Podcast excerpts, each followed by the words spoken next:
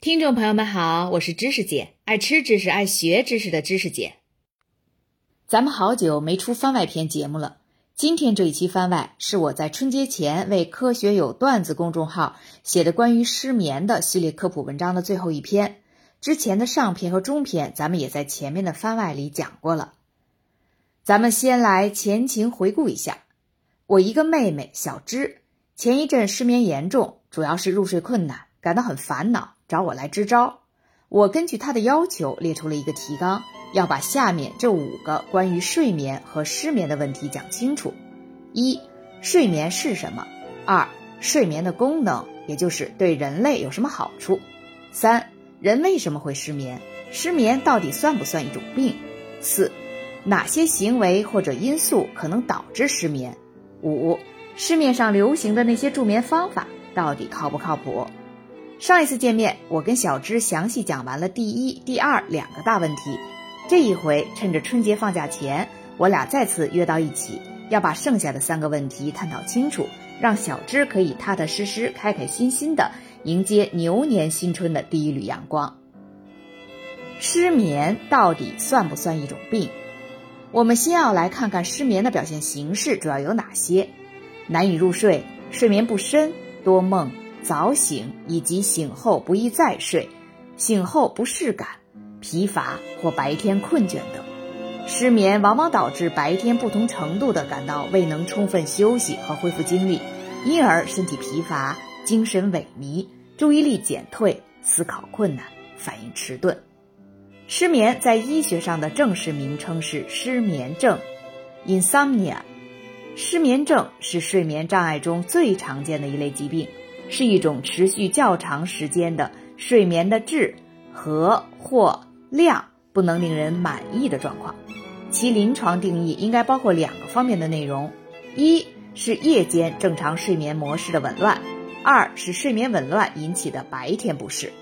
其中，夜间睡眠问题主要分为睡眠的起始障碍，就像小智这种情况；维持障碍和早醒三种。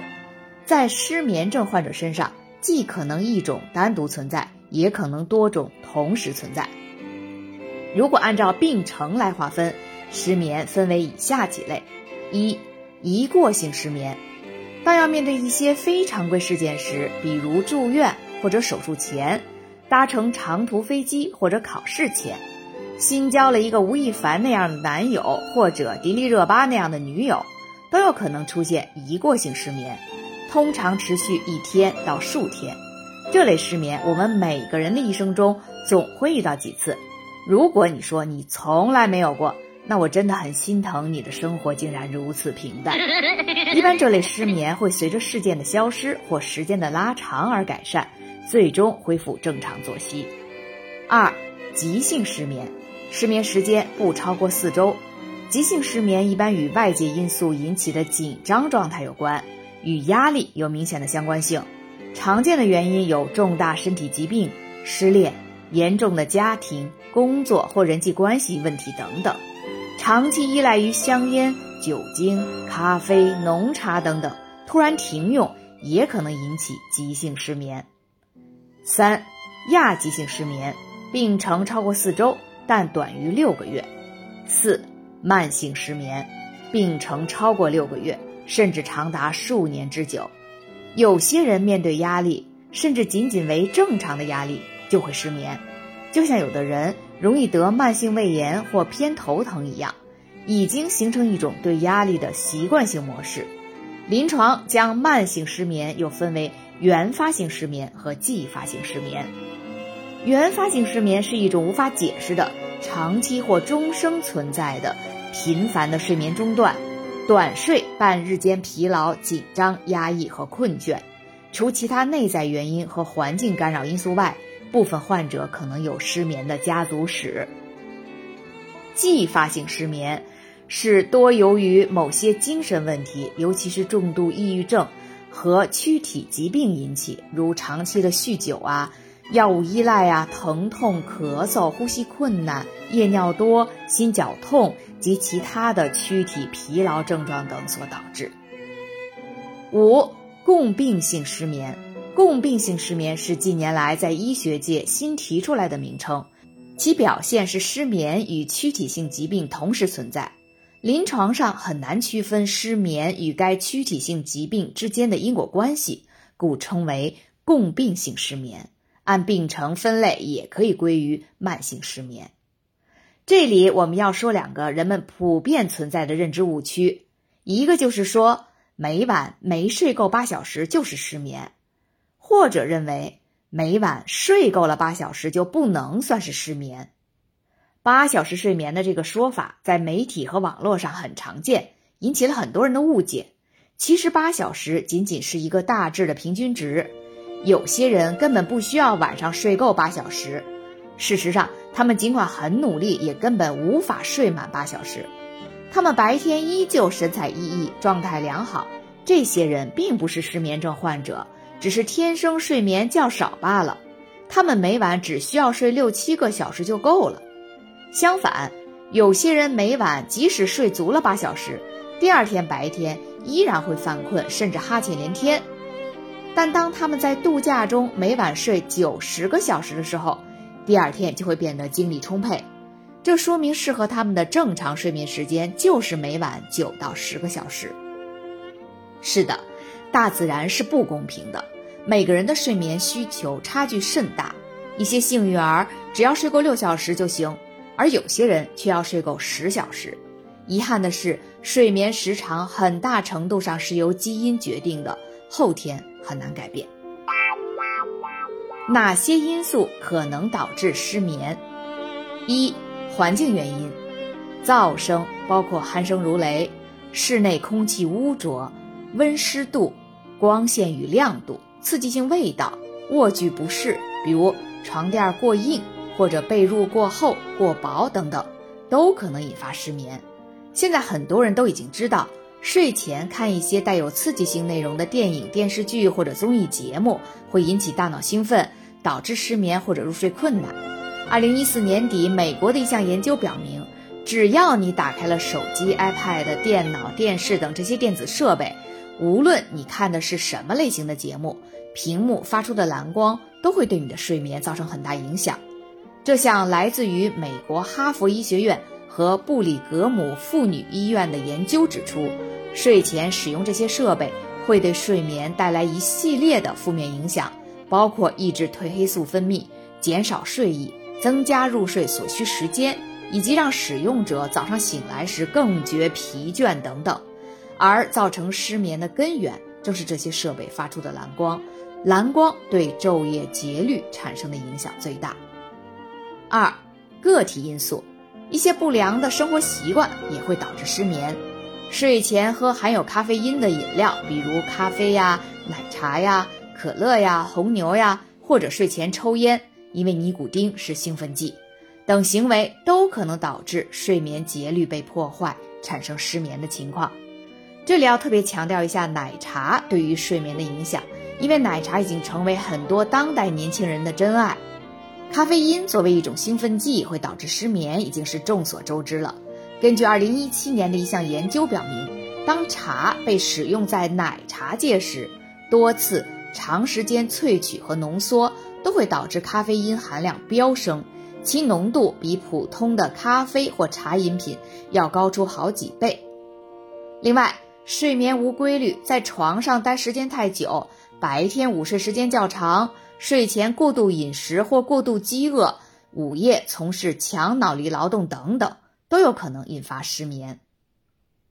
三、工作娱乐形成生理节律紊乱，这是在当代年轻人中最容易引发失眠的一大类原因。这个问题极其普遍，几乎没有人没遇到过，这里就无需赘述了。四。心理应激，人际关系冲突，生活中发生重大改变，比如婚姻啊或者生育啊，工作繁重或事业面临重大转变，突然发生非常失望或非常害怕的事件，为自己或亲人的疾病焦虑，害怕手术，亲人亡故，为考试或接受重要工作而担心等等，都可能会导致失眠。有种被称为。周日失眠的患者，一到周日晚上睡觉时就开始失眠，因为第二天要上班，心理压力太大而出现预期性焦虑，怎么也无法入睡。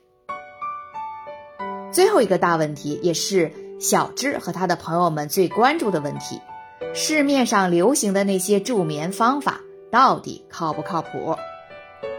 一、睡前健身和运动。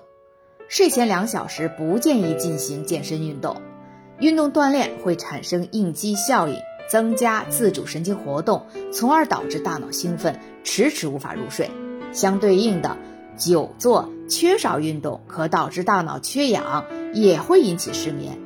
所以可以在傍晚时分进行适度的运动和锻炼。二、睡前喝红酒助眠。睡前饮酒不仅不会解决你的睡眠问题，而且会让你的问题变得更加严重。且不说酒精对于消化系统和神经系统的损害，我们大多数人都有过这样的经历：几杯酒下肚，我们确实能倒头就睡，但是这一晚会过得很不舒服，期间会模模糊糊的醒来多次，做各种奇奇怪怪的梦，并且隔天早晨会感到昏昏沉沉，身心不适。酒精会扰乱睡眠结构，尤其会阻碍和干扰后半夜的 REM 睡眠。我们在上一篇中已经讲过，大脑巩固记忆主要就发生在 REM 睡眠期，所以长期酗酒的人记忆力极差就不奇怪了。饮酒还会加重睡眠呼吸暂停综合征，酒精具有松弛肌肉的效果。包括喉部气道的肌肉，因此更容易出现打鼾和睡眠呼吸暂停。另外，酒精还是一种利尿剂，除非你烂醉如泥，否则半夜会刺激你频繁去厕所，结果整晚折返于床和马桶之间，睡眠质量能有保证才怪了。三，属羊，也包括属兔、属鸡，随便属什么，能催人入睡。数羊这类行为只会导致注意力集中，从而使大脑持续处于兴奋状态，结果更难入睡。最后其实是实在熬不住了才睡着的，睡眠质量会很差。四，服用褪黑素。我们平常所说的褪黑素的正式学名是褪黑激素 （melatonin）。褪黑激素是大脑的松果体分泌的神经内分泌激素，其分泌量与光照有关，夜间分泌量会明显增多，白天则明显减少。褪黑激素影响睡眠的机制到目前尚不十分清楚，科学界主要有几种学说，比如直接发挥强制性的镇静催眠作用。通过视交叉上颌来调控睡眠觉醒的昼夜节律，通过降低体温和清除自由基而诱导睡眠等等。那么，服用安全纯天然的褪黑素对缓解失眠究竟有用吗？现有的研究表明，口服褪黑素对于大脑分泌褪黑素不足、预防和减少时差、倒班作业是有一定效果的。偶尔短期服用看起来也是安全的，也就是说，如果睡眠问题是由于褪黑素缺乏导致的，那么额外补充褪黑素是有效果的。然而，如果睡不着是因为其他原因，比如焦虑，那它就没什么效果。由于目前对褪黑素的研究缺乏长期风险评估，因此长期服用褪黑素是否会给人体带来副作用，目前还没有确切结论。令人担心的是，由于很多人认为褪黑素是安全、纯天然、无副作用的，所以很有可能会导致过量服用，而过高的剂量可能会让大脑对这种激素降低敏感性，长期来看反而引发失眠。所以，如果真的要使用，建议先从小剂量，比如一毫克开始，限制使用范围，比如仅用于倒时差或者倒夜班。尽量避免长期服用。五，吃安眠药一定会上瘾吗？失眠令人痛苦不堪，很多人长期失眠却又不敢吃安眠药，害怕会成瘾，医学上称为药物依赖，害怕有副作用。这种内心冲突反而使个体的情绪更加恶化，对失眠更加关注，结果导致失眠的情况更严重，最终形成恶性循环。其实安眠药并非洪水猛兽。随着科学的发展，人们对失眠问题以及传统的镇静催眠药物的认识不断在加深，加上新型催眠药物以及有镇静作用的非催眠药类助眠产品和药品的上市，失眠的药物治疗前景逐渐变得乐观。只要选择得当、合理使用，多数人是不会对安眠药形成依赖，甚至出现药物滥用问题的。